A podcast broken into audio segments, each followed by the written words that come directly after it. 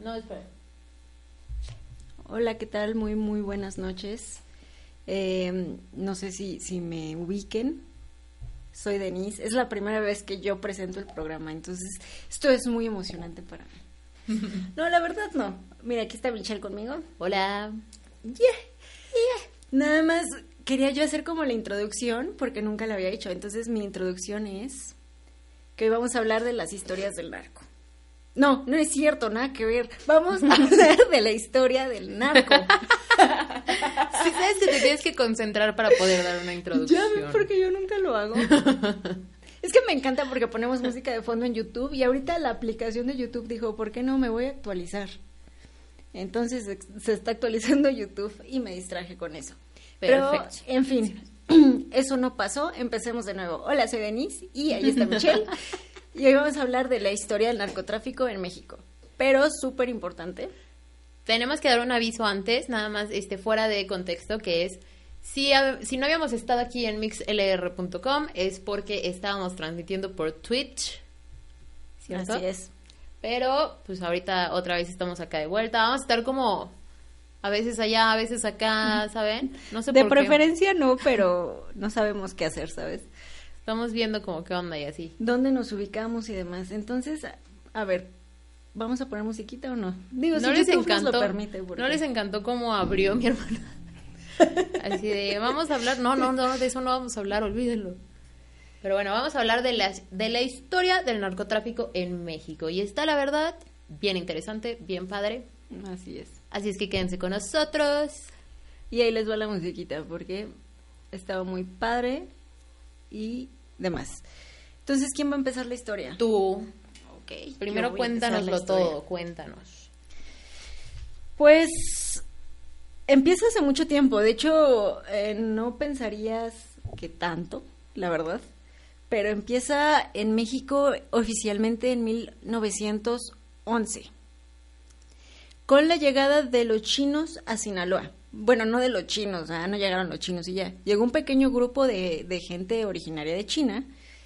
Y entre ellos eh, estaba Lai Chang-wong. Toda esta información está hecha por Froilan Enciso, un estudiante de la Universidad de California, estudiante e investigador de- del fenómeno del narcotráfico en México. Bueno, Lau- Lai Chong-wang, ay, perdón, me cuesta mucho trabajo pronunciar nombres eh, japonesillos, pero bueno. Lai Chong-wang era un inmigrante que nació en, 1900, en 1869 en Hong Kong y llegó a México en 1911 y fue uno de los principales iniciadores del cultivo de drogas en este país. Empezó en Sinaloa. Chang Wong se enroló como médico con los revolucionarios del noreste. Estuvo 10 años en el ejército, pero por un balazo se vio obligado a dejar la, lucha con los revolucionarios y comenzó a practicar medicina naturista en el lugar que se llama El Dorado, en Sinaloa. Eh, ahí un sacerdote lo volvió cristiano y lo bautizó como José Amarillas. ya como José Amarillas puso un consultorio en el pueblo de San José de la Puerta, en el municipio de Badiraguato, donde se desempeñó como curandero naturalista. Cultivó col, rábanos, lechugas, tomates, pepinos y en ese momento eran flores desconocidas, pero ahorita ya son gran polémica y son las amapolas. Estas hermosas flores de amapolas eran la materia prima de amarillas para su medicina natural y conocía, eh, o sea, él sí, sí tenía mucho conocimiento de sus propiedades para, pues para ayudar a la gente y demás, ¿no? No, no, bueno, es que en esa época ya saben que hasta Freud estaba adicto a la cocaína y demás, entonces, Ah, con razón tenía obsesiones con su madre. sí, sí, bueno, a la morfina también. ¿no? bien prendido con cocaína y decía, tráiganme a mi madre. Si había algo raro con Freud, no sé si tenga que ver exactamente eso, pero sí. Yo creo que sí. Posteriormente, eh, bueno, Amarillas obviamente se, se retira, se va con su hijo y ya, ¿no? Pero vaya, las primeras plantaciones de amapola y de, de tratado, o no, ¿cómo se dice? De intercambio de estas plantas por servicios y bla, bla, bla, bla, bla, es con él, con José Amarillas. Posteriormente, se incrementó la demanda del opio debido a la Segunda Guerra Mundial. El del opio deriva la marihuana, la heroína, la morfina y la cocaína. No, más bien todas esas ah, sí, derivan, del, opio, ¿no? Pero, o sea, se cuenta que entonces ya, ¿no? entre 1910 y 1940 sí existen todas estas, digamos, drogas, pero en esa época todavía no se sabía qué tan adictivas eran. Pero ahí usaban las drogas básicamente para aliviar el dolor de los del ejército, ¿no? De, de los militares y así. O sea, así fue como empezaron todas las drogas a empezar. Y empieza la demanda, pero no, no necesariamente se dice que México las esté pasando a la Segunda Guerra Mundial. Nada más que debido a eso se incrementa la demanda. Eh, los, como siempre, el mercado más grande es el de Estados Unidos y a ellos, a esos soldados, sí se les manda. Entonces estamos hablando de entre 1944 y 1946 que termina la Segunda Guerra Mundial con el ingreso de los militares estadounidenses, ¿no? Porque ellos entraron hasta esos años, creo. Ya. Y bueno, aquí hay ya aquí empiezan ya a derivarse de las historias, ¿no? En 1930. En los estados de Puebla, Tlaxcala y Guerrero, que están abajito de la Ciudad de México, la capital, para los que no estén familiarizados con el país. Les voy a ir poniendo en las historias de Instagram el mapa. un mapa de la República Mexicana, ¿ok? Ok. Y eh, en Puebla, Tlaxcala y Guerrero se concentraban los las mayores plantaciones de marihuana. Fue en esta época que en la Ciudad de México, en eh, durante los años 30 y 50, María Dolores Esteves, alias Lola la Chata, empezó a los 13 años comerciando en la Merced y vendía chicharrones, café y estupefacientes. Toda una empresaria. Buena combinación. Así es. Después de que su negocio cerraba, de que ya acababa de vender sus cosas, iba a repartir un poquito más de estupefacientes en cantinas y prostíbulos. Eh, en la Ciudad de México y en los alrededores, definitivamente Lola la Chata es quien empieza el negocio del narcotráfico o vaya oficialmente, señores. no no oficial, pero sí empieza el precursor, el te doy esto por eh, por dinero y empieza a llamar la atención de las autoridades, ¿no? Porque pues aquí hay una cosa rarita. Pero en el norte también había otra cosa sucediendo en los años 30. Pero la, la este, en 1923 fue la Nacha la que la primer matanza que pasó entre narcos oficialmente fue con la Nacha, o sea, una mujer lo provocó y se peleó con 11 chinos porque le disputaban el opio. Entonces, entonces era los chinos, el chinito este ya se va y empiezan a pelearse el opio con los mexicanos y ahí es donde la Nacha, ajá, la Nacha crea la primer matanza conocida en Juárez, en Ciudad Juárez, debido a narcotráfico. Exacto. o bueno, a drogas. En 1923. Así es. Entonces, eso es muy interesante porque hablamos del girl power, pero nunca de este modo, ¿no? Sí, claro, definitivo, no, definitivamente. Y está buenísimo, aparte. Sí, porque las mujeres en México son las precursoras a lo que el día de hoy es el narcotráfico como se conoce, literal. La nacha. En fin, la, la chata, que es la que estaba en la Ciudad de México, fue arrestada siete veces e incluso estuvo eh, encerrada en Lecumberri. Que de nuevo muchos no lo saben, pero fue una de las prisiones más cañonas, o uh, bueno, no sé a veces decirlo. ¿Cuál es el coloquial de cañón? Muy fuerte. Sí, muy. Más. Pesado, ¿qué? Mucho. Sí. Pues sí, pesado. Es que quería definirlo bien pesado, bueno, X, pero las leyes no estaban claras en ese entonces, ¿no? Entonces, Manuel Ávila Camacho, entre el 40 y 46, fue el primero en establecer leyes en contra de los traficantes. Aún no eran considerados delitos graves. Es por eso que la Nacha sale e ingresa siete veces a la cárcel. Digo, la Nacha, la, la Lola. Lola. Hasta 1950 es cuando Adolfo Ruiz Cortines comienza oficialmente la campaña antinarcóticos. Y aquí el presidente, Ruiz Cortines, le pide al general Teófilo Áviles que lidere esta, esta campaña antinarcóticos. Y lo que hace el general Teófilo, Teófilo Áviles es pedir literal, por favor. O sea, literal fue y pidió por favor que ya no lo hicieran. Como la escena de Los Simpson en donde sale Bob Patiño y, y le dice, anda, soy muy bueno, no se preocupe señor Homero, soy muy bueno para persuadir a la gente. Anda, Patiño, vete de la ciudad, por, Por favor, de amigos. Así, Teófilo. De hecho, bueno, actualmente tenemos un presidente que acaba de decir, pues no se porten mal. Entonces no han cambiado las cosas desde 1950. Se sigue pidiendo por favor las cosas a los A los maleantes. Mm. Por supuesto que el negocio siguió creciendo, o sea, no le hicieron caso al por favor, aunque no lo puedan creer. Y mientras se utilizaba el rostro de la Lola, la chata, como símbolo de amenaza de lo que te podría pasar y ve, ya estás encerrado y por eso pusimos leyes, bla, bla, bla. Ya saben, el típico hablar. En el norte ya se comenzaban a utilizar los corredores de Nogales, Mexicali, Tijuana y Ciudad Juárez.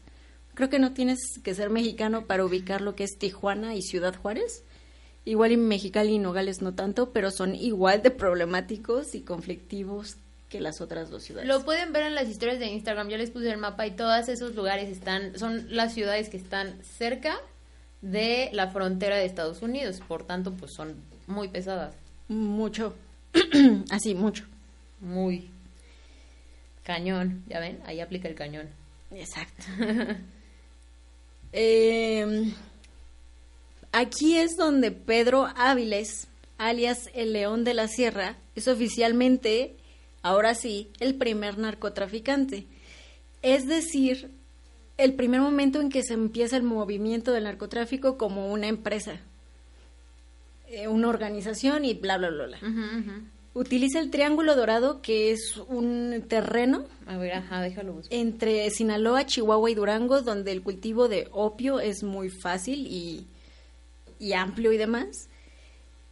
Y ahí está trabajando su producción y además lo utilizan como puente para la mafia italoamericana y el mercado mexicano. Entonces ya empezamos con lo que es la producción de narcóticos y el tráfico. El tráfico de mafia, bla, bla, bla, bla, bla. bla. Además, le da el paso a los siguientes capos. A Ernesto Fonseca Carrillo, Que no se Doneto. escucha la música, ¿eh? Ajá, perdón. Uy, Pero bueno, ponla de fondo si quieres. la ponemos después, ya ni más. es que estaba buenísimo el electro. Los tres capos, estos sí son bastante importantes en la historia de México y son Is- Ernesto Fonseca Carrillo del Doneto, Miguel Ángel Félix Gallardo y Eduardo Fernández Don Lalo. Y personalmente, Pedro Áviles instruyó en el negocio a las familias Helenes, Quintero y Payán. Él murió en una emboscada en 1978 y quedó al frente Miguel Ángel Félix Gallardo, que ya estaba eh, todo su, pues la producción. Establecida en la Perla de Occidente, que pues, para bate pronto es Guadalajara. ¿no? Bate pro- así de bate pronto. Así se conoce Guadalajara como la Perla del Occidente y ya estaban muy establecidos, o sea, ya estaba el triángulo, ya estaba todo hecho. Entonces realmente llegó Miguel Ángel Félix Gallardo a continuar. Este hombre también fue conocido como el jefe de jefes o el padrino y fue el capo más poderoso en la historia de México. Sí han existido otros, pero nunca llegaron a tener el poder y la verdad es que ahora no creo, se me hace difícil que lleguen a tener el mismo poder que él tuvo. El segundo al mando fue... No había tanta competencia realmente. No. Sí, supongamos que si fuera un organigrama, el director general sería Miguel Ángel Félix Gallardo y abajito El jefe de jefes. estaba Ernesto Fonseca Carrillo. Y abajo de él estaban Manuel Salcido Uceta el Cochiloco, Juan José Quintero Payán, Pablo Acosta Villarreal y Juan José Esparragosa Moreno el Azul. Entonces ellos son los más importantes de este cártel. En este momento todavía no es cártel, ¿verdad? Es una asociación y son muy fuertes. eh, aparentemente entre ellos no hay competencias ni nada por el estilo. En un escalafón menor se encontraban Amado Carrillo, el Señor de los Cielos. Y es. ¿Sabes por qué es ese apodo? No. Porque tra- traficaba principalmente con aviones y avionetas.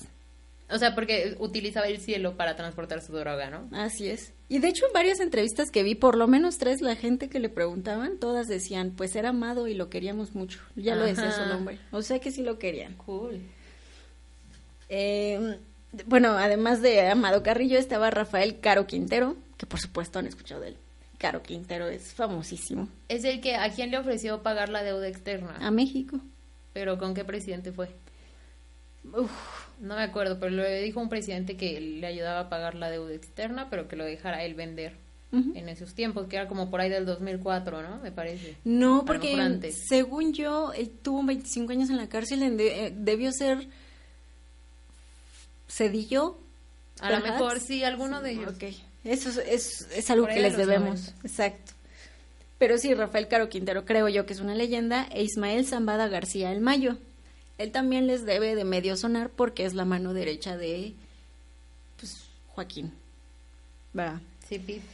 Muy debajo de ellos, pero ya muy, muy debajo de ellos, si bien venían siendo sembradores, vendedores o pistoleros, se encontraban Héctor Palma Salazar, Joaquín López Loaera, los hermanos Chapo. Arellano Félix y los hermanos Beltrán Leiva. Todos ellos mostraron gran deseo de crecer y los de arriba se dieron cuenta, así que en 1989 Félix Gallardo convocó una reunión en Acapulco para trabajar en conjunto y crear una estrategia más eficiente, darle cierto poder a los de abajo sin que él perdiera el control y se les designaron cinco plazas. Esto, de nuevo, se me hace muy inteligente y es la razón por la cual en este momento no existen capos tan poderosos como, como Miguel Ángel y no creo que existan porque ni siquiera es ofensivo, no se saben organizar. Si tuvieran el orden que él tenía, oh, sería otra cosa de la que estamos hablando. Pues es que ahorita ya es también por mucho ego, ¿no? Y es lo mismo, ¿no? Ellos ven que el sembrador, que el vendedor quieren crecer y él dice, ok, antes de que se volteen en mi contra, les doy su territorio. Y él- ellos- o sea, Bueno, realmente sí, ellos sí, tenían sí. el poder. Nada más le respondían a él, pero el poder lo tenían ellos en su zona. Es correcto. Se le designa en este momento el corredor de Tijuana a los hermanos Arellano Félix, el corredor de Ciudad Juárez a la familia Carrillo Fuentes, el corredor de Sonora a Miguel Caro Quintero, la ciudad de Matamoros a Juan García Abrego, o Abrego, Abrego, y la costa del Pacífico la operarían Joaquín Guzmán Loaera e Ismael Zambada García, o sea, el Mayo y el Chapo. ¿no? Nada más, ya busqué, en 1985 fue cuando se ofreció a pagar la deuda este Caro Quintero. Miguel de la Madrid. Miguel de la Madrid, exactamente. Ok. Entonces nos hubiera hecho un parote. Parote. Pues sí, pero él lo rechazó. Miguel de la Madrid lo rechazó. Es que imagínate agarrar dinero al narco, tampoco creo que sea tan bien visto. Le pedí a cambio nada más este buscar como que lo dejara vender un, un buen rato y así, ¿no? Ah, cambio. Yo dije, aparte pide cambio, o sea, ¿cómo pago y me das el cambio? No, ya entendí qué cambio lo hace. Eh, aquí, en este momento, cuando se designan estas cinco plazas, empieza un nuevo periodo en, o sea, mundial, es un periodo mundial, en la historia del tráfico ilegal y extorsión. Sí. Pues se deja de utilizar la palabra mafia para designar estos grupos delictivos cuando la DEA lo bautiza el cártel de Guadalajara.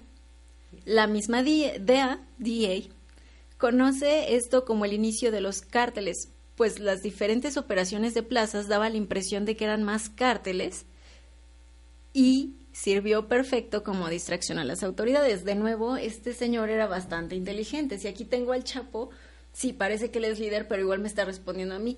Entonces tiene cinco cárteles y en lo que investigan los Arellano ven conexiones con los de Juárez, bla, bla, bla, y creen que hay un chingo de cárteles. Y ya estaba el cártel de Juárez, el cártel de Tijuana, y en realidad todos pertenecían igual a Miguel Ángel.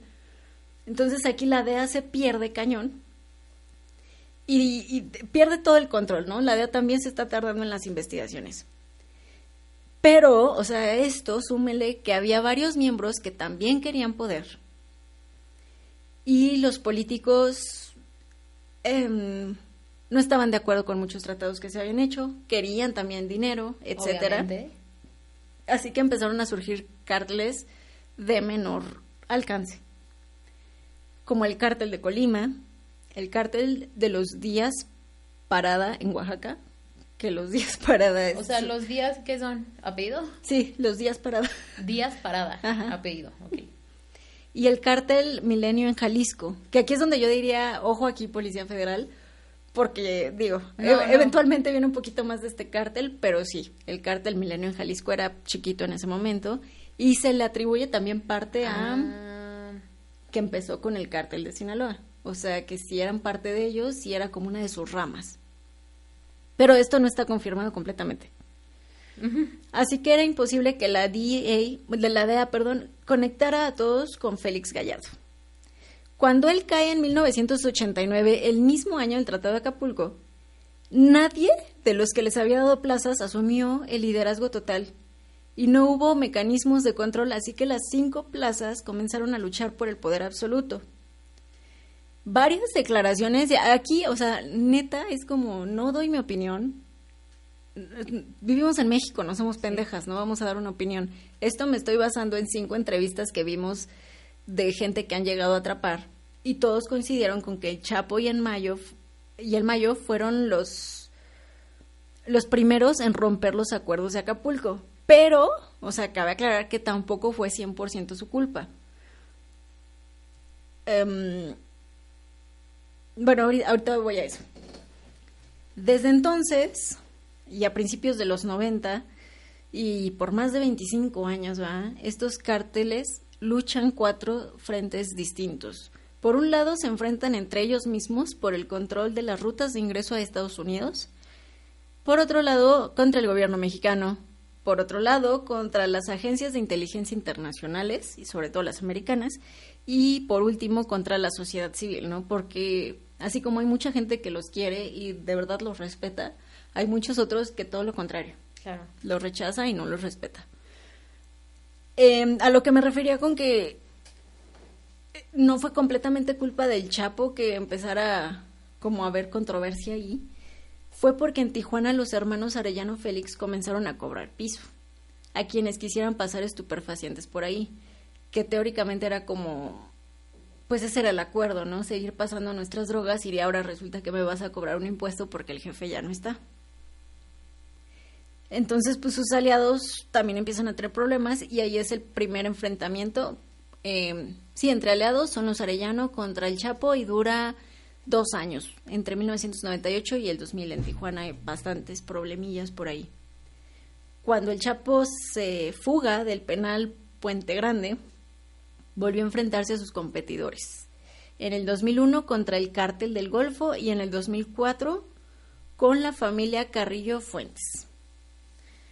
Hasta aquí, las tácticas de amenaza de los cárteles se basaban en balaceras, ejecuciones y extorsión, pero las tácticas eran limitadas. O sea, era de tú me hiciste, yo te hago. Vaya, digamos que había cierto honor y era como cuando tus papás te dicen que te van a pegar y al final no lo hacen, era entre ellos y no había tanta bronca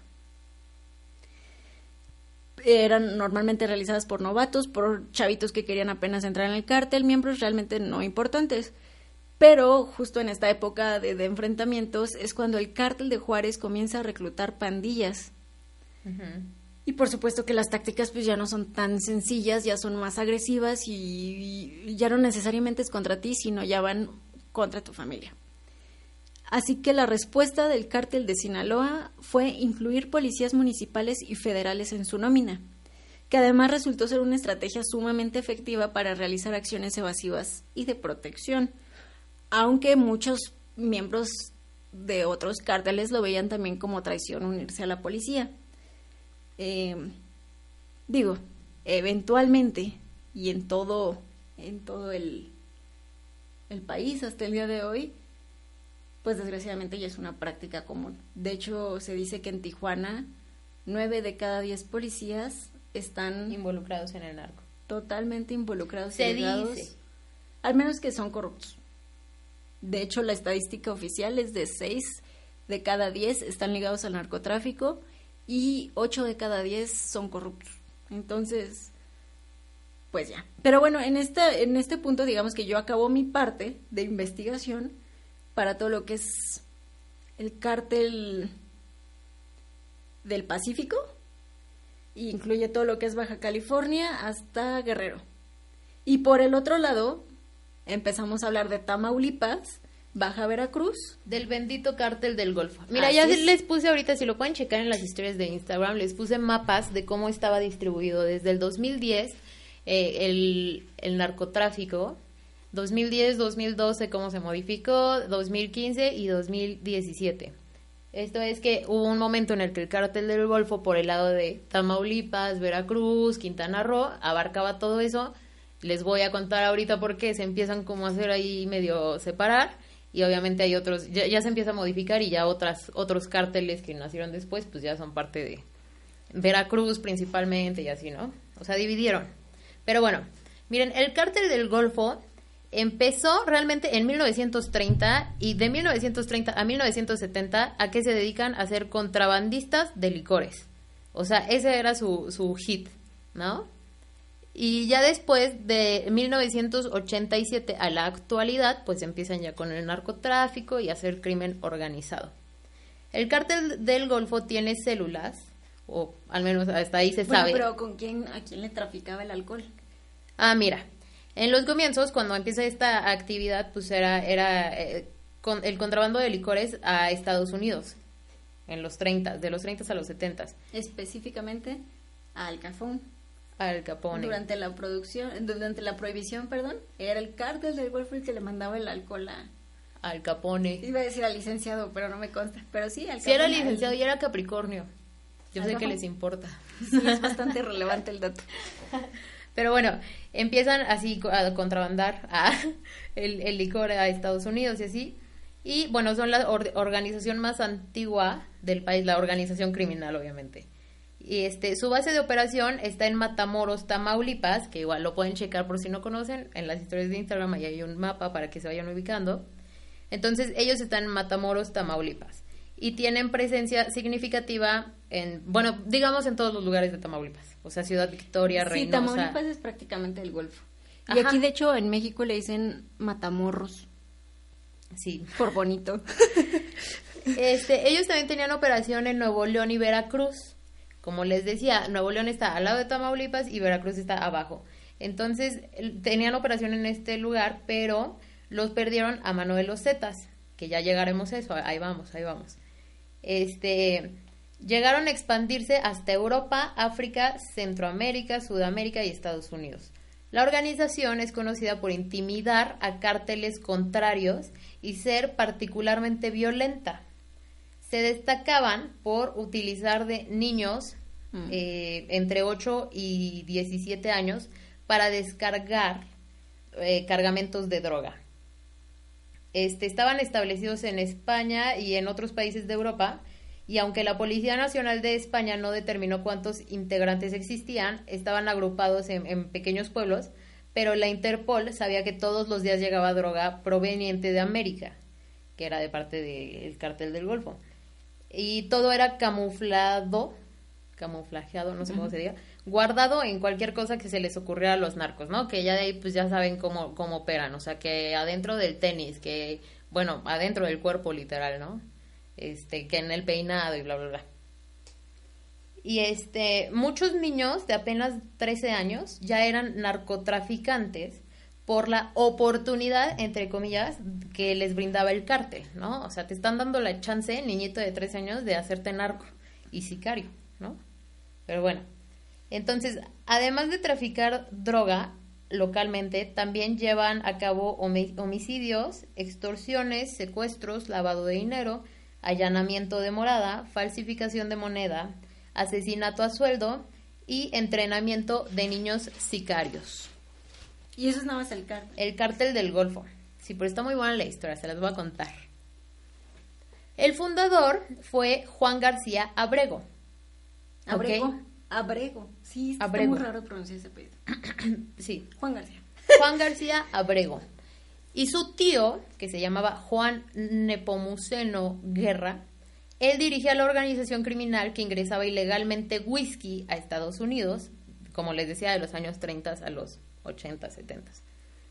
Y ya, ¿no? Él eh, hacía esto, el tío y no sé qué, y después, pues como que crece, se hace viejito, y eh, le entrega el manejo de la misma organización criminal a Juan García Abrego.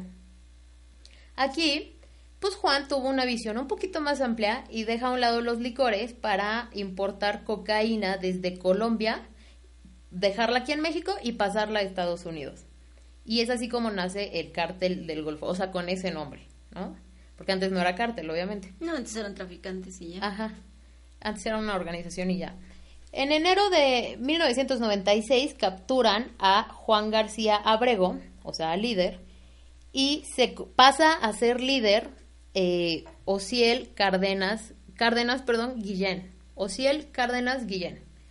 Esto fue en 1998, o sea, en esos dos años entre el 96 y el 98 están como que viendo a ver si sale Ociel, si no sé qué, si, ¿no? ¿Quién va a pasar? Y entra Ociel.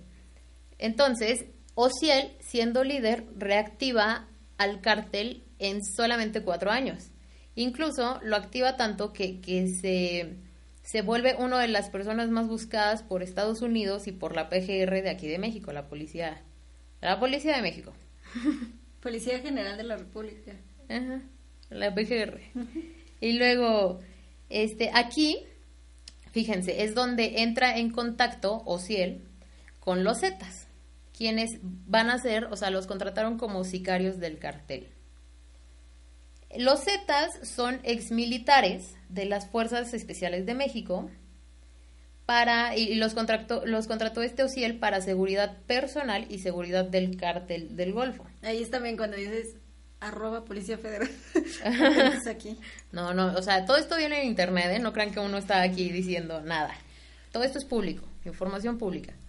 Entonces, contratan a los Zetas para que cuiden como seguridad personal y aparte son los responsables que, que, que den paso seguro, o sea, y que no haya problemas al momento de transportar la cocaína de México a Estados Unidos. ¿Ok? Que no vayan a haber policías, bla, bla, bla, ¿no? Y bueno, dentro de esto, pues obviamente pasan algunos asesinatos y secuestros. Y luego viene este, bueno, fue capturado Ociel, el líder que estaba ahí, que contrató a los Zetas y todo. Fue capturado en 2003 y este fue, espérenme un segundo. Sí, fue capturado en 2003. Y cuando no, todavía no llegamos a eso. Fue capturado en 2003 y pasa a ser líder del cartel su hermano Antonio Cárdenas Guillén. Also known as, o sea, su, también conocido como Tony Tormenta. ¿Por qué? Por su carácter explosivo. Así le puso su socio. Y su socio. Parece el nombre de X-Men. Pero, perdón. Suena un poco como a Tony Montana, ¿no? Pero su socio es Jorge Eduardo Costilla Sánchez. Entonces, Tony Tormenta y Jorge Eduardo Costilla Sánchez son los líderes ahora del cartel del Golfo. Ya esto ya está involucrado con los Zetas. Y luego... O sea que el este, cártel sí se unió a los Zetas. Sí, sí, o sea, o si él los contrató para que fueran su seguridad, ¿ok? Pero espera. Entonces, capturan a Ociel y pasa a su hermano, Tony, Tony, Tormenta y Jorge Eduardo Costilla Sánchez, que era ex policía de Matamoros, o sea, de ahí mismo de Tamaulipas, y se involucra en el, en el cártel. Luego muere Tony Tormenta el 5 de noviembre del 2010 en Matamoros, Tamaulipas. Cuando fallece Antonio, sí, sí, ese, ¿no? O sea, Tony Tormenta, eh, los Zetas intentan recuperar la zona norte de Tamaulipas con, o sea, esto como fue en 2010 ya intentaron como hacer un, hicieron un enfrentamiento y esto fue en las carreteras y en ciudades de Tamaulipas, así como Matamoros, Reynosa y, o sea, él se murió el 5 de noviembre y la, el enfrentamiento, la balacera, duró hasta el 6 de noviembre, o sea, imagínate toda la noche y así, y no pudieron lograr el cometido que llevaban los Zetas, que era recuperar o al menos adueñarse de todo el territorio que era del cártel, ¿no? Entonces, bueno, pues ya fallece Tony Tormenta y entonces Costilla Sánchez, su socio, pasa a ser el líder. Mientras todo esto pasaba, los Zetas se convierten en una organización de tráfico de drogas. En vez de ser los cuidadores del cartel del Golfo, pues se dan cuenta que es fácil, que tienen ya contactos, que empiezan como a hacer mucha, pues tienen visión, por así decirlo, y se convierten ya en una organización de tráfico de drogas. Esto pasa entre el 2003 y el 2007 que lo empiezan como a organizar y bla, bla, bla. Y luego, en el 2010, el cartel del Golfo combate por el control de, del territorio con los Zetas, que es lo que ya les dije, que se, agarraban a balazos y así, pero empieza a ponerse como muy ruda y muy directa ya el, pleito, ¿no? La guerra. Entonces, en el 2010, miembros del cartel del Golfo secuestran, digo nombres o no. Bueno, sí, porque viene en Wikipedia, yo no estoy inventando nada. Los miembros del cártel del Golfo secuestran a Víctor Peña Mendoza, que era conocido como el Concord 3, y él era el sustituto del líder Miguel Treviño Morales, que era el líder de los Zetas, ¿no? Él era el sustituto. Entonces, en esta captura, los del cártel del Golfo forzaron a Víctor a cambiar de bando, querían llevárselo al bando del Golfo y él no quiso, o sea, él, querían que dejara los Zetas. Y él no quiso, entonces fue brutalmente golpeado hasta que fue pues ejecutado por órdenes de Samuel Flores Borrego. Luego, cuando Treviño Morales, o sea, el líder de los Zetas del 2010, eh, se enteró de esto, pues mandó a dar un ultimátum para Flores Borrego y Costilla Sánchez, los líderes del cártel. Eh, y bueno, era un, un, letrero, que aquí es donde empieza todo el relajo que traen ahorita de los narcos, que empiezan las narcomantas, que empiezan los avisos y así, y le pusieron en una narcomanta precisamente, entreguen a los asesinos de mi amigo, hijos de, ya saben, y luego tienen hasta el 25 de enero para hacerlo, eso pasó un 18 de enero, y tienen hasta el 25 de enero para hacerlo, y si no cooperan, pues va a haber guerra. Básicamente ahí fue como que empezó el boom, ¿entiendes? Y luego, obviamente Flores, Borrego y, Costilla, pues se rehusaron, y Treviño no tardó en actuar, y actuó el 30 de enero, cinco días después de lo que había dicho, que fueron varios miembros de los Zetas y secuestraron y ejecutaron a 16 miembros del cártel del Golfo en Reynosa, Tamaulipas. Y es así como empieza la guerra entre estos dos grupos criminales, este que, bueno, ha dejado miles de muertos en Tamaulipas, Nuevo León y Veracruz. Y los Zetas han ganado el control territorial al cártel del Golfo. Es decir, lo que les comentaba, Nuevo León y Veracruz, al parecer son parte de los Zetas, y Tamaulipas sí se ha quedado con el cartel del Golfo. Lo que estaba haciendo el cartel del Golfo es expandirse hacia abajo. Entonces fue Tamaulipas, abajo está Veracruz, también era parte de ellos, y luego hasta Quintana Roo. Hoy en día, bueno, ya no es Veracruz, pero es Tamaulipas y Quintana Roo, del cartel del Golfo. Y Nuevo León y Veracruz es de los Zetas. Que también, que bueno, según lo que leí, es que ya los Zetas habían perdido poder. ¿Ya? Pues o sea, que, fue una época donde estuvieron muy fuertes. Estuvieron muy fuertes, pero ahorita hay otra, ¿no? Y me acuerdo mucho que en esa época no había, o sea, sí había internet, pero no era como ahorita que lo usamos para todo, porque fue alrededor del 2008 y 2010. Y no sé si te acuerdas que íbamos a la tienda y decían, ah, es que en el Walmart dicen que los Zetas asaltaron. Sí, ¿Y te acuerdas el caos que era? Sí, sí, porque se corría la voz, no había Facebook, creo. Y es que, vaya, el cártel del Golfo, el cártel de Juárez, el, los Arellano Félix y el Pacífico, sinceramente sí fueron grupos bastante... ¿Respetados? No, sanguinarios. Mm. Sin embargo, nunca se vio lo que se vio con los Zetas. Los Zetas sí, o sea, como que vinieron no sé, como que dijeron, ya se hizo esto, ¿qué no se ha hecho? Y es cuando empieza la época de decapitaciones, torturas, se le atribuye todo eso a los sets y nunca fueron... Pero es que a lo mejor, fíjense, no conocíamos como bien la historia como ahorita la podemos conocer, lo que les comentaba, el cártel del Golfo, ¿por qué es reconocido? Por ser eh, brutalmente violento, ¿no? O sea, era su forma de crear temor ante el, el Sinaloa y demás. Al menos así era, era su técnica, crear miedo. Entonces ellos contratan a los Zetas, los adiestran, que eso siempre pasa. Los cárteles, para hacerse más fuertes, empiezan a agarrar otros grupitos y así. Los adiestran, les, les enseñan, les dan armas, los, los básicamente estás haciendo un ejército. Obviamente llega el momento en que se te ponen en tu contra.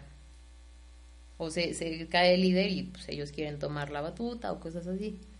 Entonces, esa es como la cuestión realmente que, que, que, que creo yo que como, como empresa les está fallando, ¿sabes? Eh, podrían a lo mejor tener una mejor es que les falló desde que murió Miguel Ángel, o sea, desde que murió Miguel Ángel, pon tú que entiendo por qué los Arellano con su poder y demás, pero lo que es el cártel del Golfo y el cártel de Sinaloa debieron de haber tenido algún tipo de organización, porque si hubieran evitado creo que muchas cosas. Y ya tenían poder y además era como, pues venimos siendo de la misma familia y ve todo el poder, o sea, si nos organizamos, toda la frontera de ellos. Exactamente, a México, pero todos lo hacen y creo que sí se hubieran evitado muchísimas muertes.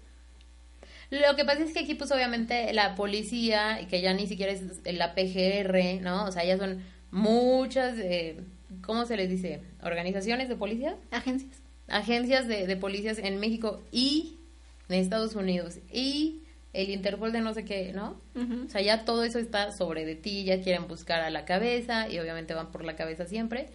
Y, tienen que tener un suplente, ¿no? Como quién me va a venir a cubrir ahorita. Y... Que bueno, también, obviamente estoy hablando al tanteo, no me consta, pero creo que muchos podemos notar eh, que también es un show lo de las autoridades. Sabemos que las autoridades están coludidas, no solo las mexicanas, son autoridades internacionales. O sea, hay dos cárteles en China, los más sanguinarios, importantes, trabajan con el cártel de Sinaloa. Y se sabe, y se sabe del cártel de Filipinas que trabaja con el cártel de Sinaloa. Sí, ya hoy en día creo que todos son una... Y los Zetas con los de Djibouti, que son los piratas del Djibouti en África. Entonces, toda esta red de narcotráfico es internacional. Ahora, el cártel de Juárez, el cártel de Nuevo Laredo, eh, creo, creo que ya es del Golfo, no solo trafican drogas, o sea, ya el narcotráfico ha evolucionado. Ah, sí, ya, claro, por supuesto. Empezaron con licores, como lo decíamos, en los años 30. Eh, el, el, de Sinaloa era con este opio, ¿no? Medicinal, básicamente, o sea, era medicina lo que traficaban. Y hoy en día, pues ya eh, hubo un momento en que las drogas fue el fuerte, hoy en día pues ya no es eso, ¿no? Las drogas, o sea, la marihuana que era muy consumida en Estados Unidos ya es legal. Entonces, ¿qué es lo que estamos traficando? Personas. Sí. Y drogas, porque todavía pues por ejemplo la cocaína, la metanfetamina creo que son las más fuertes. En Tijuana y Mexicali, para pasar una persona de aquí de la Ciudad de México a los Estados Unidos, cobran 100 mil pesos. Da 50 mil ahorita y cuando cruce la frontera, otros 50 mil. Hay una entrevista de un chico que que en la frontera le tocó entrevistar a, digo, no entrevistar, en la frontera iba cruzando con su coche Amado Carrillo y le dijo, usted trae armas, usted trae este, pues no, no enseñó la licencia para portar armas en mi país. Y él le dijo, no traigo, pues voy a hablar a las autoridades, pues háblele. Que muy amable se pusieron a platicar, bla, bla, bla. Y pasa que le hablan los de seguridad y de allá del, de Estados Unidos y le dicen, no, no trae permiso, pero puede pasar. Ahora, los camiones que pasan, sí, si no pagan su tajada, sí se van a regresar a todos los que estén cruzando, pero si van con el cartel que está trabajando con el gobierno de los Estados Unidos o bien con sus agencias de seguridad, pasan. No es tan difícil. Las muertas de Juárez se atribuyen al cártel de Juárez, a que estuvieron traficando mujeres, en qué, en actividades de prostitución, como mulas, y ahora hemos sabido historias todavía peores. Ya les habíamos contado de una eh, entrevista, sí. Una entrevista de una chiquilla que era de Sudamérica, Centroamérica, perdón. Y para pasarse hacia acá a México, ella quería irse a Estados Unidos. Y sí, pues luego llegó una camioneta y le dijo, ay, vente, no sé qué. Súbete, yo te llevo, ¿no? Y este, te vamos a acercar allá a Tamaulipas, pero pues ella no tenía ni idea. Y, bueno, Tamaulipas es así como un mundo muy um, diferente, ¿no? A la vida real. Sí, parece tierra de nadie. Sí. Y entonces, bueno, la secuestraron, llevaban a muchas eh, mujeres de, y niños de, de, diferentes edades y a cada una la fueron dejando en diferentes lugares. Este, ella decía que fueron los Zetas, ¿no? Y este, las fueron dejando que en Veracruz, que otras en Tamaulipas, otras en no sé qué. Y hasta que ella llegó y bueno, tenía, sí, sí les contamos que secuestró, estaba secuestrada ahí con un niñito chiquillo como de 8 años y que los obligaban a, los prostituían. Entonces eh, ellos no ganaban nada de dinero y ella tenía que tener sexo eh, más de cinco veces al día, mínimo, mínimo cinco veces al día, así lo dijo. O sea que incluso ella ya se sentía mal ¿Y físicamente. eran sus clientes? Sus clientes eran obviamente de Estados Unidos. Exacto. Porque es la frontera, o sea, es que es lo mismo que les comentábamos. No estamos diciendo que el narco sean los de pedofilia, no. Punto y aparte, digo, a lo mejor estarán involucrados, no sé, no, no, no sé. Eso sí no leemos nada. No, pero pues obviamente ya les habíamos comentado de la pedofilia, que también es como, es muy fuerte aquí en México. Y, y quiénes son los, los mayores este, consumidores, pues la frontera va hacia los gringos. Es lo que dicen que en cuanto a drogas, en cuanto a prostitutas y en cuanto a pedofilia, nuestros vecinos son voraces. O sea que en verdad hay veces en las que no hay suficiente producción para los americanos. Por eso es que el cártel de Sinaloa tuvo que aliarse con los chinos y con Filipinas, porque de allá les llega. De hecho, también en, en Vietnam y Camboya tienen Claro. entregas, porque a veces Estados Unidos consume tantas drogas que es imposible para el narcotráfico mexicano cumplir con las demandas. Ahora, es lo que te digo, eh, no, deja tú el opio. Estamos hablando de cuántas niñas asiáticas no pueden cruzar fácilmente Claro. por el Pacífico, bla, bla, bla. Claro. O sea, no nada más satisfacemos sus necesidades adictivas, sino Sexuales, filias, enfermas, no. Sí. De verdad que Estados Unidos es un mercado... Ahí está el dinero, muchachos. Ahí está el dinero en los Estados Unidos. Ellos consumen todo lo que les des. Sí, definitivamente. Y no, no es algo como, no son historias bonitas, pero ese- esa entrevista ya se las habíamos contado y está bastante ruda, ¿no? Porque pues hubo un momento en el que ella, te digo, la chavita no recibía nada de dinero y tenía que, que pues, o sea, era su obligación tener hasta 15, rela- eh, con 15 personas diferentes, pues, relaciones sexuales, ¿no? O sea, aparte de pues todas la, la- las enfermedades y demás. Y ella no recibía ni un peso. Y si no quería hacerlo, le ponían unas madrizas que la dejaban torturada, ¿no? Y luego hasta mentalmente utilizaban esa tortura que era como le daban una pistola y o, o te mueres tú, si no matas al chavito, o sea, al de ocho años que está ahí contigo, pues te, te mueres tú, ¿no? Entonces, este, ya sabes. Obviamente que creo que no lo hizo, ¿no? No me acuerdo. Porque hasta el chavito le decía, no te preocupes. Pero el chiste era yo". no hablar cosas tan feas. Ah, sí, perdón. Así que mejor Pero- regresando les decía que sí fue como muy fuerte lo de los Zetas porque te- me acuerdo muchísimo que corríamos y todo del miedo que le teníamos a ese grupo en específico. Sí, fue como por ahí del 2010. Entonces sabiendo que todos los demás grupos eran malos, aún así los Zetas sí nos dieran nos dieron miedo. Fíjense, y bueno, lo que les contaba, ¿no? Este que mm, empezó la guerra del cartel del Golfo con los Zetas y se dice que en Ciudad Reynosa el cartel del Golfo se alió con la familia michoacana en el 2010. Este, bueno, en ese momento para combatir a los Zetas. La familia michoacana es otro cártel, ¿verdad? Pero ahorita ya les cuento un poco sobre eso porque está medio raro ese. Y luego salía la familia michoacana con el cártel del Golfo para combatir a los Zetas y obviamente esto lleva a la familia michoacana a tener conflictos directos con los Zetas. Entonces empiezan a...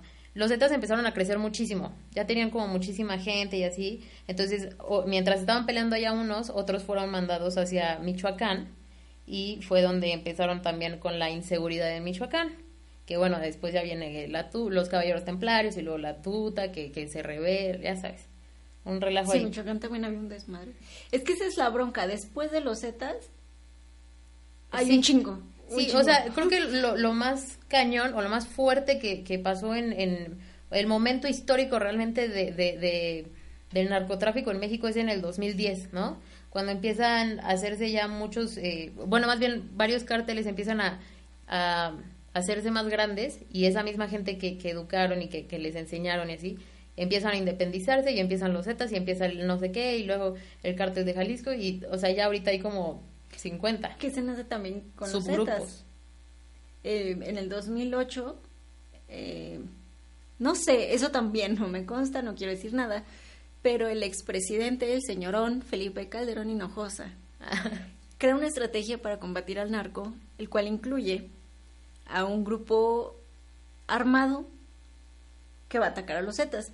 Aquí es donde se dice que el cártel Milenio, de la rama esta que les comentaba del cártel de Sinaloa, se la pide, o sea, el, el- el licenciado Calderón le pide al cártel de Sinaloa, vamos a hacer una pequeña alianza, me prestas al cartel este milenio y los voy a preparar con estrategias militares y con armas militares.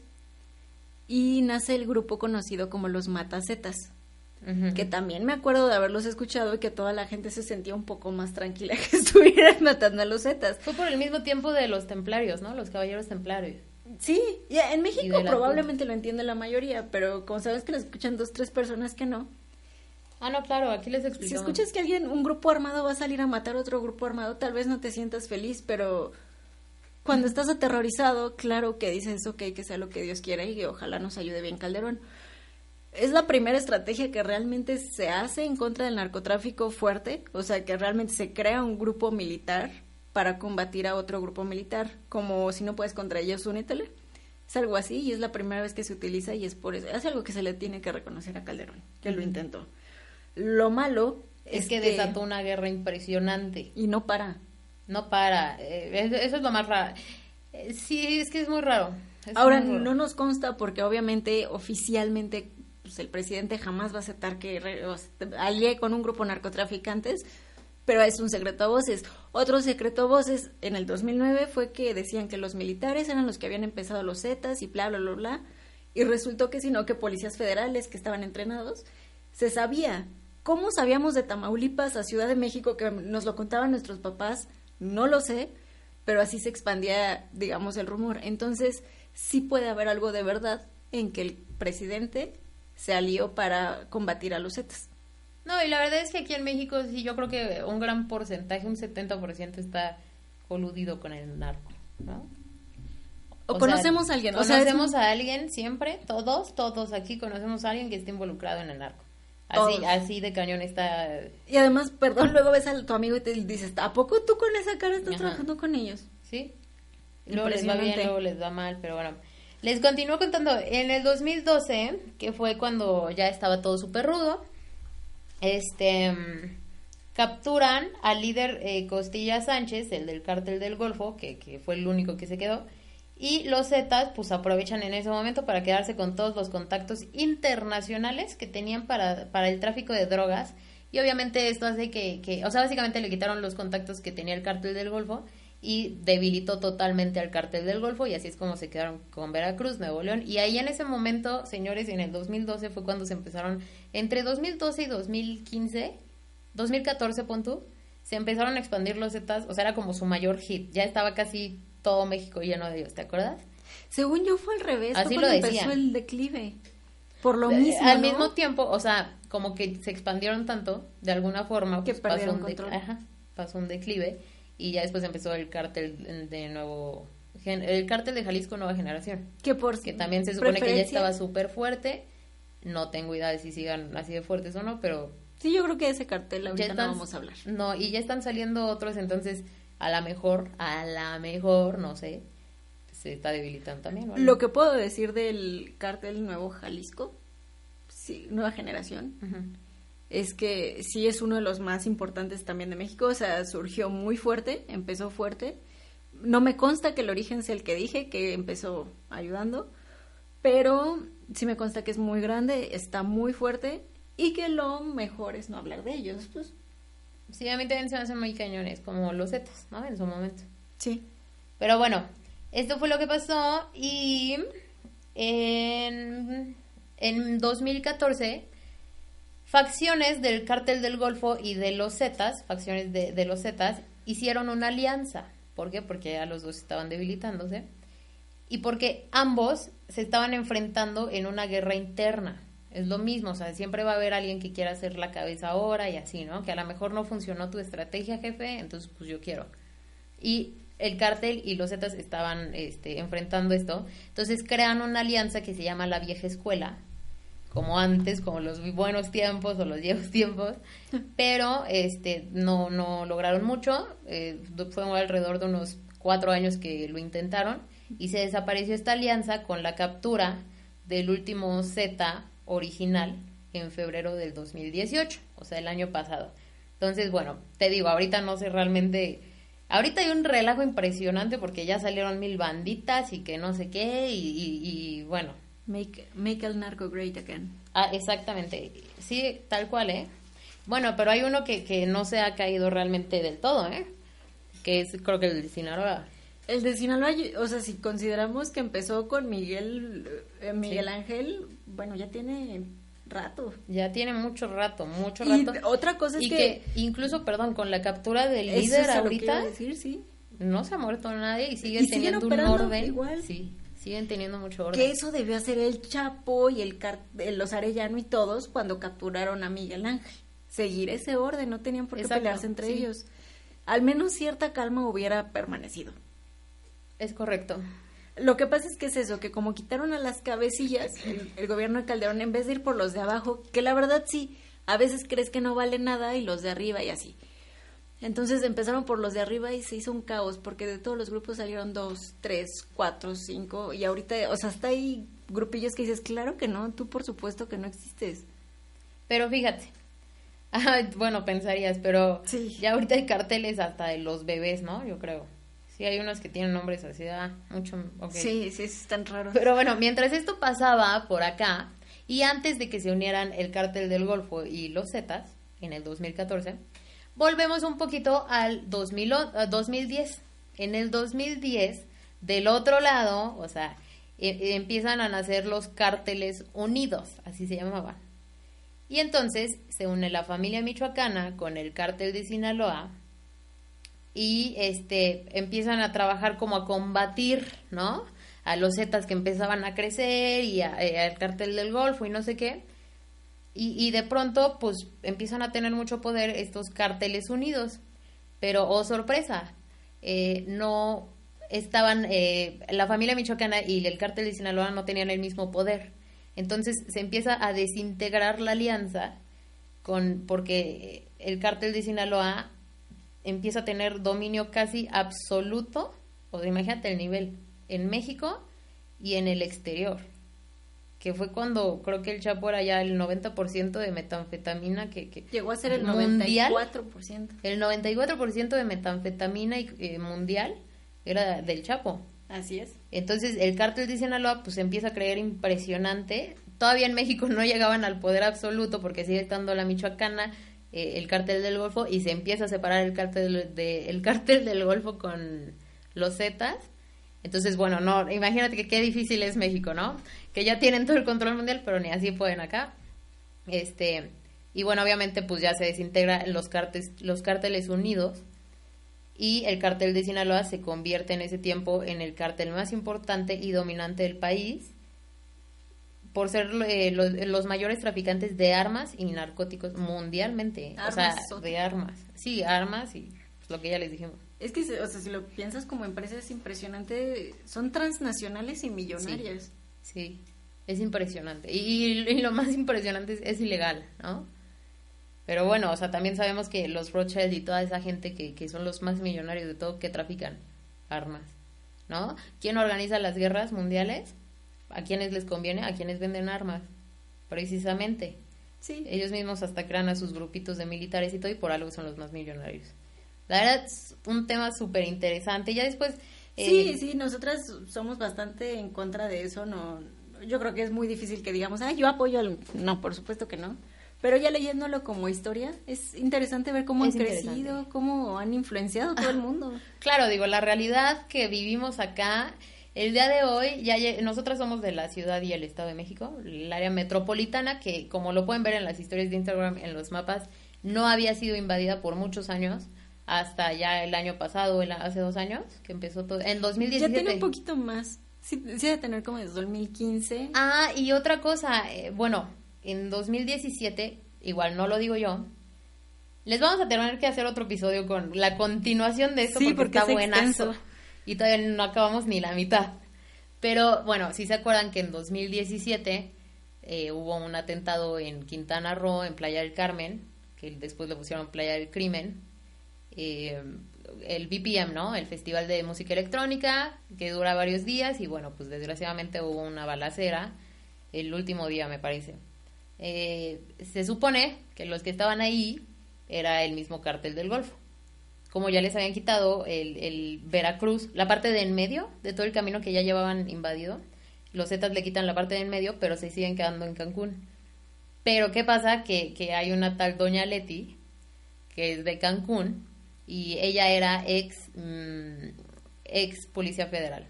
Era como un comando muy, muy alto de la Policía Federal y se dedicaba a agarrar nar- a los narcotráficos, a los narcotraficantes, perdón, y este y de pronto pues decidió, se pelea con, con alguien y, y decidió hacerse la mera mera del narco, ¿no? Y sí se hizo muy poderosa, tenía un socio que también eh, duraron poco tiempo y ella terminó eh, adueñándose de todo, cobran plazas y bueno, la venta de drogas, ¿no?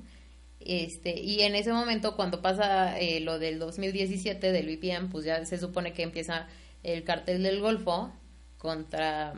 Bueno, se supone que, que ahorita es del, del cartel del Golfo, pero también te dicen que está ahí Doña Leti, que no sé si también esté coludida con ellos, pero aparte en ese momento empiezan a llegar los Zetas, ¿no? Y también está el cártel de Sinaloa. Ah. Es que aparte, bueno, y esto sí lo podemos decir más o menos por experiencia. Nosotros vivimos ahí, en ese entonces. Llegamos el viernes y al día siguiente, ¿te acuerdas? Llegamos Sí, a vivir el viernes. Hubo la balacera. Y al día siguiente fue la balacera y empezamos a ver un montón de caos allá. Y te entera, o sea, nos enterábamos de muchas cosas, ¿no? Ahí es, de nuevo, por experiencia, sabes, te consta, eh, el jefe de mi hermana era turco, pues también está la mafia turca. Y conocemos un ruso y la mafia rusa también está, están operando desde la selva, o sea, desde la selva desaparecen niñas, trafican drogas, pero ahí sí no es nada más un cártel. Hay cártel y, y cárteles, perdón, y mafias internacionales operando en Cancún. Hay italianos, hay rusos, hay chinos, hay turcos, Ah, la mafia rusa también estaba bien pesada en ese entonces. hay cierto. mexicanos, hay historias de chavitos que salen corriendo a la selva porque ya se los llevaban secuestrados a quién sabe dónde. No, y sabes qué también pasaba que ahí fue donde nos empezamos a dar cuenta del momento de, de pedofilia, ¿no? La, la grandeza que hay, porque nos dijeron a mí, o sea, gente que vive ahí me dijeron, yo estaba en la playa, eh, arriba de un muelle, tal cual como cualquier playa del mundo, y llegaban este lanchitas y, y como mini yates y se llevaban a los niños. Y fue Y, donde as- también y al hijo de una persona que conocimos allá también se lo quisieron llevar y le prohibieron ir- salir y la verdad es que sí estaba súper rudo, o sea, de verdad en ese entonces, no sé ahorita cómo siga, creo que está Igual. igual. No, yo creo que empeoraron las cosas, obviamente empeoraron un poquito. Y eso fue cuando estuvimos en Cancún, fue cuando nos pegó como la realidad de vivir en México, porque Sí. afortunadamente, como les decíamos, estaba, y aclaro, estaba muy cuidada la Ciudad de México. Y en el Estado de México se escuchaba de un lugar que se llama Ecatepec, que desgraciadamente pues ya tiene mucho tiempo siendo no lo mejor. Pero en las zonas que nosotros vivimos era tranquilo. Y cuando vivimos en Cancún fue como, o sea, nos tocó ver gente enfrente de nosotros llenos de sangre. Sí, a mí me tocó ver un macheteado. ¿No? Sí, o sea, ya eran cosas que dices, esto solo pasa en dónde, güey. Pues en Cancún. Sí, y este, bueno, eh, allá, no sé, mejor no digo nada. Bueno, sí, hay un, este, una, mito urbano. Sin ¿no? nombres. Bueno, entonces no digo No, nada. preferimos, yo prefiero Pero no bueno, resulta que, que, que allá hay un lugar que se llama La Bonfil y este también se supone que ahí es donde están los más mafiosos y así. Y dicen, la gente de allá que, que cuentan este que, que un expresidente de, de aquí cerca, o sea, de México, es el que contiene todo eso, ¿no? Que es el que controla todo muy pesado y De es hecho, el el- mero mero jefe de... El mito, otro mito Doña urbano, Leti. es que, eh, no voy a decir nombres, pero que hay... es un orejón. No, no, no, no voy a decir nombres, pero que hay un capo importante, de, acabamos de decir su nombre varias veces, que no es real, que él no, Ah, o sea, sí. vaya, sí es real, pero es, digamos, un prestanombres. Ah, exactamente. Que por lo mismo que dijo, este chavito es El más vendedor. famoso. Exacto, dijeron, él es vendedor, agárralo, le va a gustar. Usamos un nombre que se escape, entre comillas, que, que lo agarran, que huya, no, que lo agarran, exacto, y ahí traes tu drama y a él lo ven y él tiene su fama y le vamos a pagar, va a ganar bien, ¿por qué no? Y que hagan su novela y su esposa y que los hijos y que el, ese es el drama, pero que el, el verdadero capo del país es un expresidente. Y el creo mismo que presidente, básicamente. El que les estoy diciendo. El mismo expresidente, ¿no? Exacto, y si usas que- un poquito la cabeza, o sea, un poquito. Así que tú digas, hoy me funciona, como porque si tú fueras un capo internacional tan cabrón que trabaja no solo en México, sino el 94% de la metanfetamina mundial, con cárteles en, en Filipinas, en Cambodia y, y así trabajando para ti, ¿por qué mostrarías tu cara? O sea, es algo que dejo al aire, obviamente cada quien tiene su opinión. Pues sí, como la- los Rothschild y los Rockefeller y los Kissinger, ¿no? Los Soros, George Soros y todos esos que obviamente son los del billete, son los meros meros para los que todos trabajamos. Y obviamente ponen en los medios de comunicación que el más millonario es un mexicano. Es Ponen, Slim, sí, es ¿no? Bill Gates. Sí, claro, y toda claro. cara y los dueños Sí, de sí, los bancos con millones y millones. no. Exactamente. Entonces Eh, lo mismo van a aplicar aquí con mafias tan pesadas y que cuando ya estás tan arriba, pues obviamente yo me, me callo, me evito todos los problemas. E incluso hay un documental, ¿no? De que estaban en Suiza. Es y- un, esos, ese tipo de documentales solo están en inglés o en francés, bla, bla, bla, pero si es difícil encontrarlos en español, hay muchas razones por las cuales una persona no hablaría de muchas cosas. Pero si este es un documental que se hace en un banco de Suiza, donde tienen ahí una cantidad extrema de dinero y dicen, a ver de quién es, y empiezan a buscar y llegan a esa conclusión. Y hasta arriba están, eh, han visto esos mapitas, ¿no? Que tienen como varios cuadritos sinópticos. Entonces hasta arriba están el Chapo, está el cartel de los Arellano, el, el de Juárez, bla, bla, bla. Y dicen, ok, son los cinco más importantes. Y arriba hay alguien. Y la cara está blurreada. Pero se le ven las orejas, no, no es cierto. No, pero el, el señor dice el nombre y dice, ¿por qué si tienen este nombre no lo estamos deteniendo? O sea, ya sabemos quién es, vamos. Y voltean los tres güeyes y lo voltean a ver a este chavito y le dicen, a ver, ve y deténlo tú. Y entonces él se queda callado y dice, o sea, si yo lo detengo a él, no solo los cinco de abajo vienen atrás de mí, Claro, y son vienen los más pesados. toda la gente atrás de ellos, porque a él sí lo defienden. Y vaya, a Pues es que sí- es el que les dio todo. Así es. No, o sea, incluso se, se dice aquí, otro, otro chisme, ah, otro mito urbano es que ese mismo expresidente al momento de irse de aquí de México, agarró a tres personillas y les dijo, a ver, tú tienes esta parte, este es tu cártel, tú vas a controlar la droga aquí, tú este, tú este, ¿no? Y a ver, otros más, necesito más prestanombres, bueno, tú vas a ser el dueño de tal empresa, eh, lo dejo al aire para no decir qué, tú vas a ser el dueño de, de teléfonos, ¿no? Y obviamente la millonada pues se las da, pero son prestanombres, o sea, no y se por ambos que- lados, ¿no? Por el ilegal y el legal, el Claro. hombre más rico de México. Claro. ¿Y quién es el, el, el expresidente más que gañán? ¿Cómo le dirías? No, y además Mañoso. coincide, o sea, Que- te- que- estás viendo que un cartel eh, como el de Guadalajara crece, crece, crece, está establecido, está en todo el país y justo en el año en el que es detenido el líder está este presidente también, que dices, ¿quién? Pues ¿por qué se lo quitó o por qué lo agarró? Porque quería exactamente eso y porque este güey dijo, tengo el poder legal y Se la supo. Exacto. La verdad eh, sí es muy... ah, tiene, manejó muy buena estrategia y, y- y, pues todo, ¿no? Esto sí es totalmente un rumor que escuchamos, que nos parece lógico, no nos consta.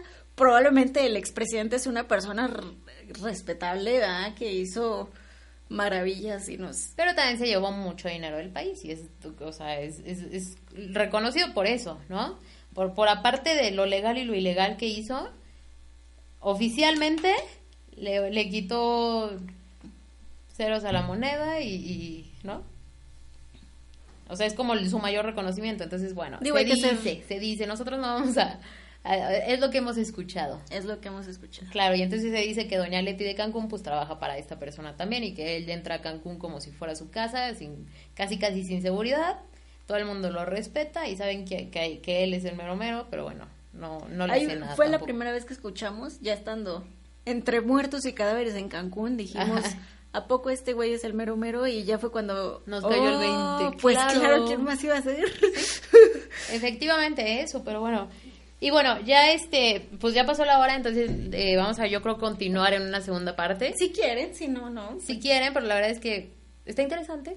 Sí, porque digo, todavía hay un buen de qué Sí, hablar. todavía nos falta la familia michoacana. Que déjenme nada más les digo un poquito sobre ellos. Sí. Empezó, lo que se dice, no hay como mucha información eh, abierta, pero lo que se dice es que empieza en 2004 y empiezan como un grupo de limpieza contra otros criminales. Entonces lo que ellos buscan es la aceptación de los michoacanos y así. Y empiezan a utilizar, fíjense, una ideología como de culto religioso, ¿no? Para justificar la tortura y homicidio de sus rivales, ¿no? Eso ya está como súper raro. Como Super Islam. Aplicaban el, ah, exactamente, aplicaban justicia divina, ¿no? Pero al final es un cártel. Y bueno, el, el líder era religioso y, se llamaba Nazario Moreno y luego él empieza también a, a, a juntar a otros miembros para la banda y los cómo los atraía. No sé si han escuchado el caso de Nexium, que está ahorita, que no podemos hablar como mucho de eso porque también hay gente muy pesada ahí, pero ya les dijimos la otra vez Aparte que se relacionan busquen. con la misma persona, güey. Ya sé, increíble. obviamente, obviamente. O sea, es que entre más lo piensas vas a llegar a la misma persona, por donde lo veas. Un orejón. Con todo respeto. Pero bueno, empiezan a jalar a su gente eh, eh, como una organización religiosa llamada la Nueva Jerusalén. Y pues cuál, ¿no? O sea, al momento era... eh, les empezaban a decir como tienes que aguantar la tortura porque, ya sabes. Entonces empezaron a empezaron como con una buena onda para quitar a otros criminales y limpiar la zona y así. De pronto ya eran un culto religioso super hardcore y de pronto resulta que, que las cabezas más altas de los cárteles están dentro de eso y son la familia michoacana y no sé qué. O sea, está súper loco ese sí. No hay tanta información como para saber. De pero muchos bueno, no sabemos cómo nacieron ni cómo se, se van. es uno de tantos, ¿no? Eh, también, realmente como que exploramos bien el cártel de Sinaloa. No bien, porque no. Pues la historia el en cártel general. del Golfo. Que Claro. empiezan también de lo mismo, ¿no? De la misma casa del cártel de Guadalajara. de ahí nacen los Zetas, que también pues ya lo, lo contamos. Así es, y es para cubrir las dos partes del territorio, lo que es la frontera, acá arriba hacia el Pacífico y el Golfo hacia abajo de la ciudad. Yes. Pero, digo, hay un buen de información porque Arellano Félix le dicen el Señor de los Cielos, cómo traficaba, por qué lo querían tanto, hay un chingo de información de eso. Si quieren les hacemos una segunda parte ya con todo, con todo eso, ¿no? O sea, la serie de Narcos a quién se está refiriendo, el Señor de los Cielos quién es, el capo de no sé qué, todas esas series, pues obviamente el JJ, la Barbie, bueno, tenemos aquí infinidad de... Caro Quintero, estuve, estábamos viendo muchas cosas de él, eh, de hecho estábamos así viendo a ver cómo se puede localizar alguna persona de ellos, estaría padre platicar con alguien así, pero Caro Quintero se cambia mucho de casa, o sea, no está en un lugar, totalmente entendible, de nuevo hay otra historia por ahí, también de los Arellano Félix, pues acabaron mal, los Beltrán Leiva que a una tía le tocó ver cuando estaba en la balacera, cuando se llevaron a Arturo, y este, y en otra ocasión estaban de viaje y los detuvo la Policía Federal, ¿no? Y ya les dijo, oigan, a ver, ¿de dónde son? No, ¿Con quién somos de la Ciudad de México, somos de Morelos. Ah, muy bien. ¿Y con cómo viajan o algo así les ¿Con preguntó? quién vienen?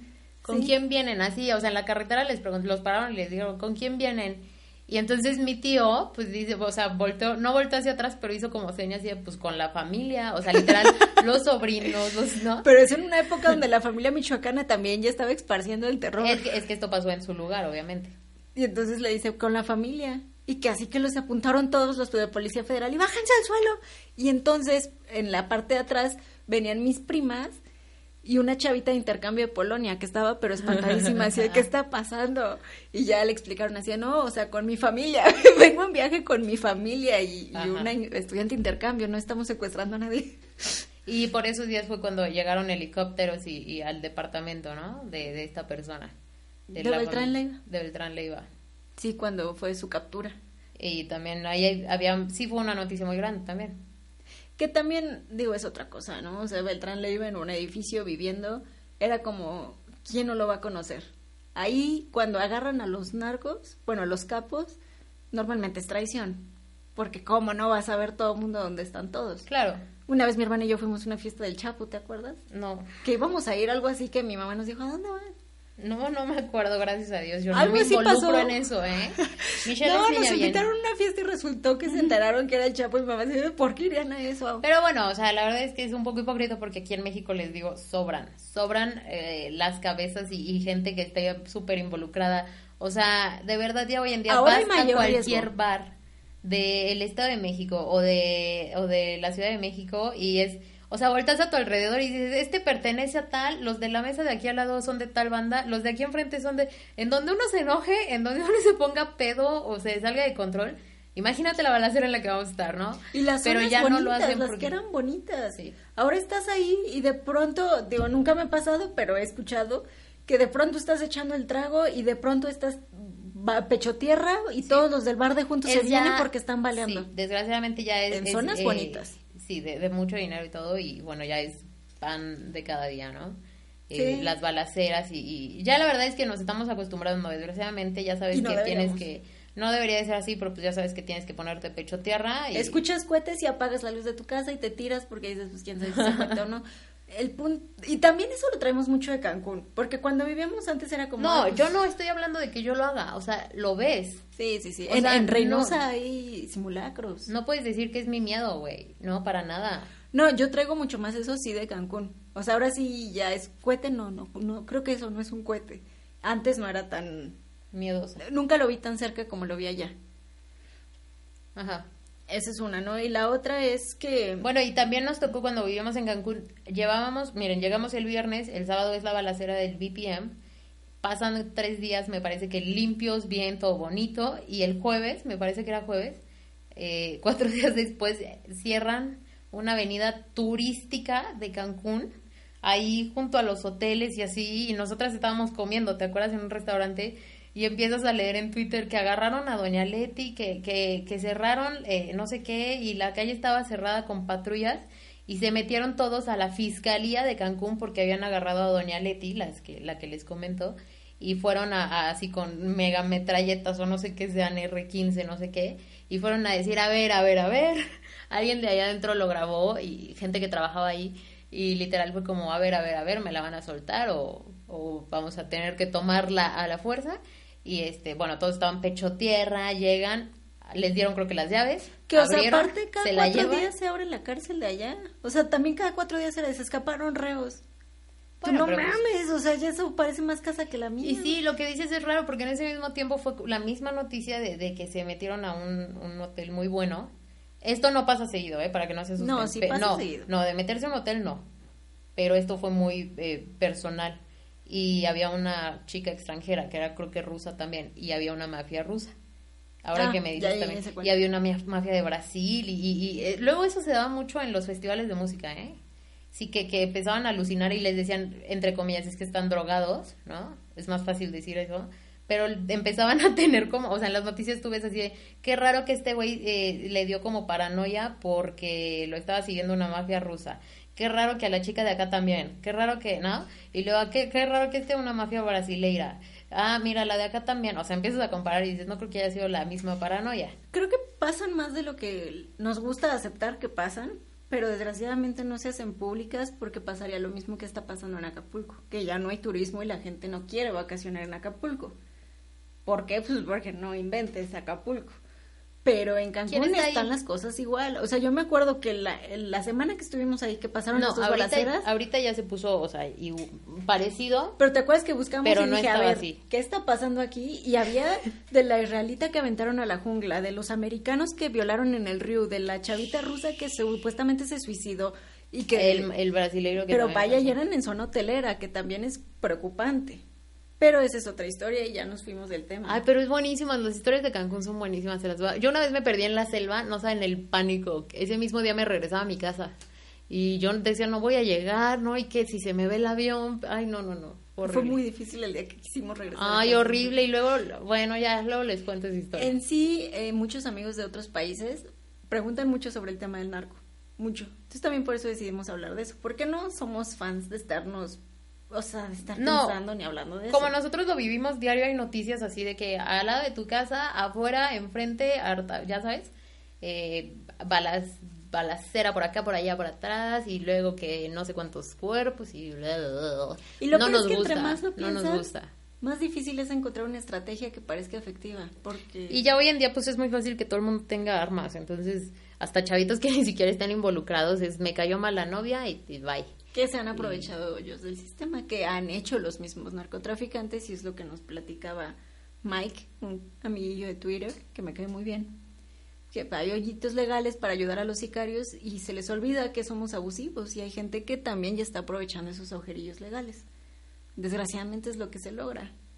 Sí, ya no hay como una... Bueno, y luego con el presidente que tenemos mis respetos, ¿verdad? Porque pues no nos vamos a meter en temas de política como tal, pero bueno, me gustaría que tuviera más eh, valor para tomar decisiones, decisiones más firmes. que algo, no algo. dijeran... ah, que reaccione un poco mejor porque pues obviamente todo se le hace fácil, todo se le hace bonito y hermoso y, y abracémonos y les voy a hacer un pasaporte de la felicidad y bueno, chavo, Sí, de verdad que las cosas están graves y este güey está feliz de que él es presidente y es lo único que le importa. Pero creo que ya está cambiando, porque sí he visto dos, tres actitudes que aunque no le gustan a él es así, de, pues bueno, vamos a tener que actuar. Pues sí, chavo, eres presidente, ¿no? Alguien avísele, pero bueno. Eh, igual la jefa de gobierno del Estado de México, de la ciudad, de la ciudad. Ay, bueno, esa es otra historia. ¿Cómo dijeron que le, eh, el Nosferatu? Le dicen Nosferatu en Twitter.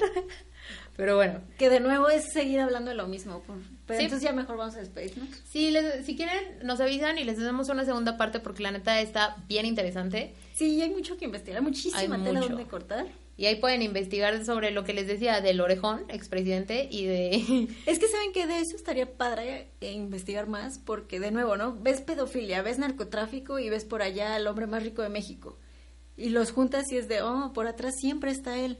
Ajá. Entonces, como todas las historias que sepan, que les conste o de alguna manera sepan que él también estuvo detrás, estaría buena saberlas porque sí me interesa. Es una de las historias que más me ha interesado. Él sí ha tenido mucha, muy buena estrategia y mucha visión, ¿eh? Como empresario, digo, para los que están interesados en, en- en mejorar tu estrategia como empresario y demás, por Al supuesto final, que hay, que hay cosas sí. que admirarle siempre a alguien, ¿no? Al final es una empresa, lo que te decía es impresionante que sean transnacionales, millonarios, con alianzas.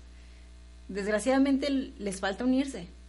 Si se unieran, por lo menos unos 3, 4, pero chido.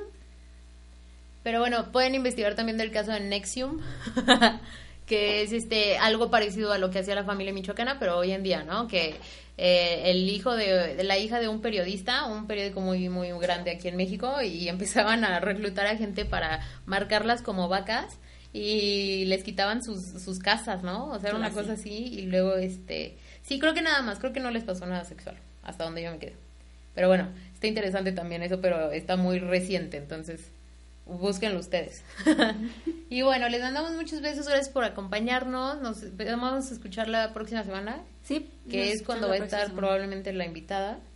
Ah, sí es cierto, es que ya no nos comunicamos con ella porque han Es de- surgido muchas, muchas cosas estos días. Es de Colombia, Así es. ¿no? Entonces, este, pues bueno, seguimos en contacto, muchos, muchos besos y abrazos, los amamos, síganos en nuestras redes.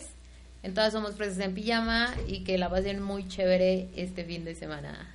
Besos, los amamos. Ok, eso lo odio, pero sí, que les vaya muy bonito este fin de semana. Besos chicos, Y escríbanos. ya saben, si escuchan ruidos raros, pecho tierra. No, en México nada más. Bye. Bye.